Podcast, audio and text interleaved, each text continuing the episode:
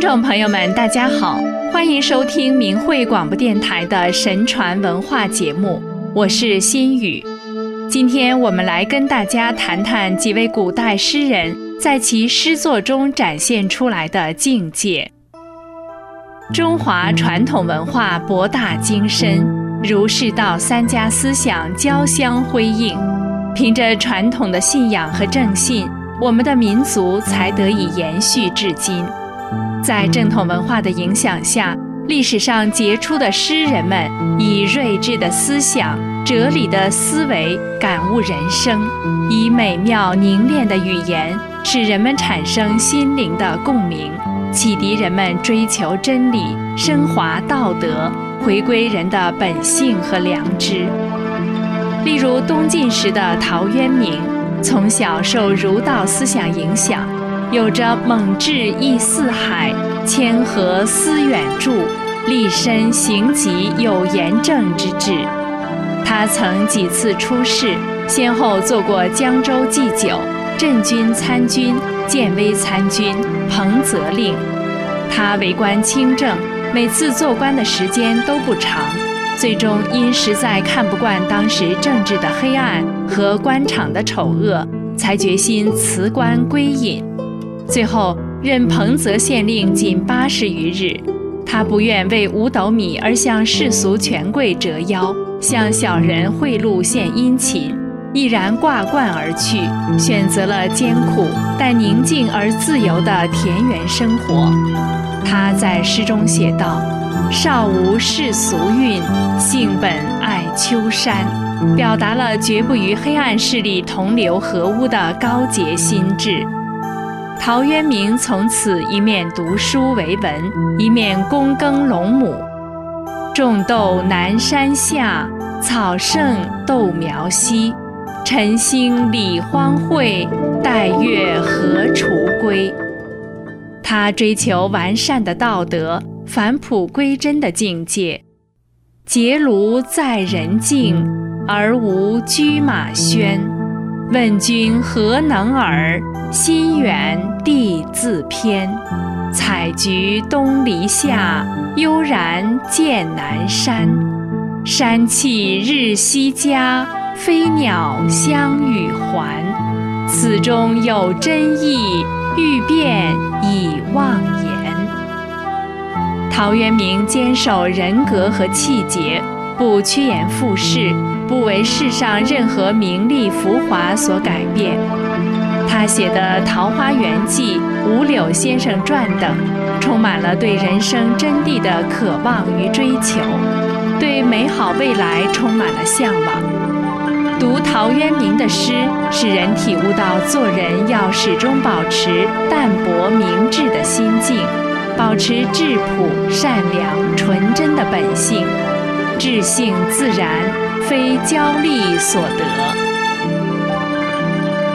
唐代王维的山水田园诗，葱茏氤氲，融文学、绘画、音乐的意境于一体，清逸淡远脱俗，达到了澄澈之境，形成了盛唐诗风自然的特色，展现出诗人宁静深邃的心灵世界。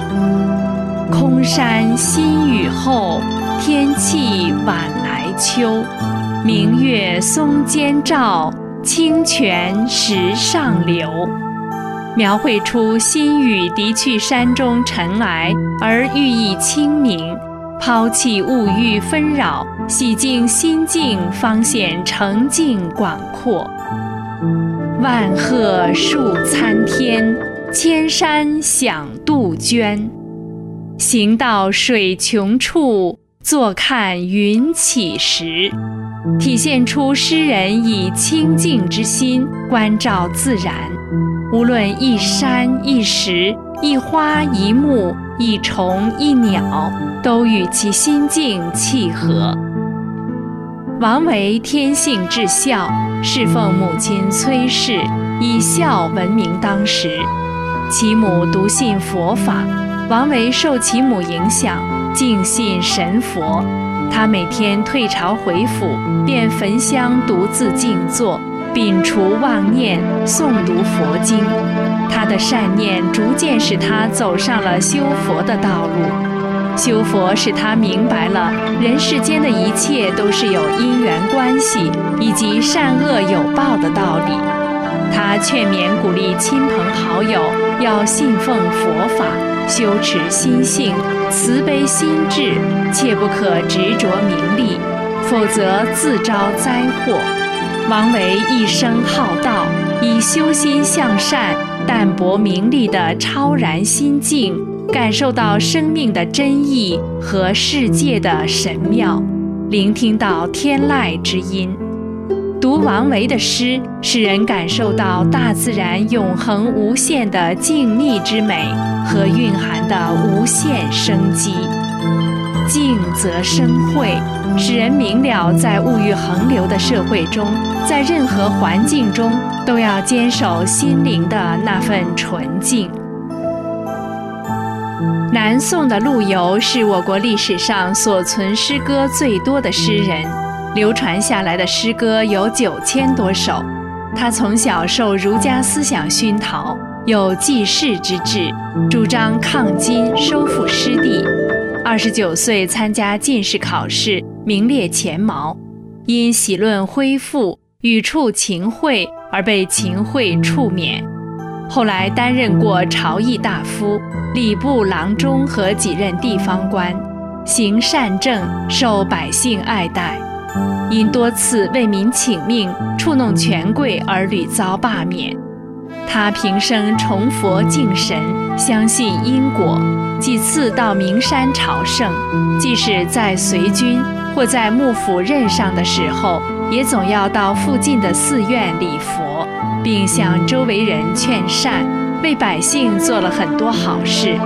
他的诗作中蕴含着忧国忧民的思想，贯穿着气吞残虏的精神，渴望救民于水火，恢复中原。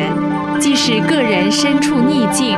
仍然上思为国戍轮台，他欣赏赞美报春的梅花，雪虐风豪玉凛然，花中气节最高坚，并以梅花品格自立。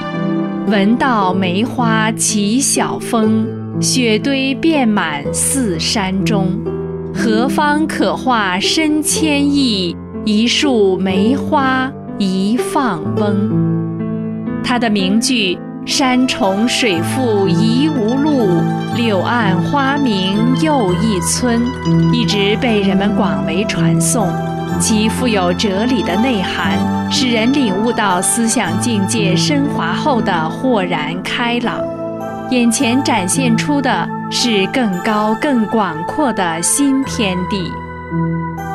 诗人们的千古佳作，展现出天人合一、壮阔宏大的境界，是因为他们拥有济世安民之志和仁爱博大的胸怀，是因为他们推崇道德和正信。诗境无不是诗人高尚而祥和心境的自然流露。其实，一切正统文化艺术。无不使人坚定对真理的追求，坚定为善的意志，坚定尊道贵德的理念。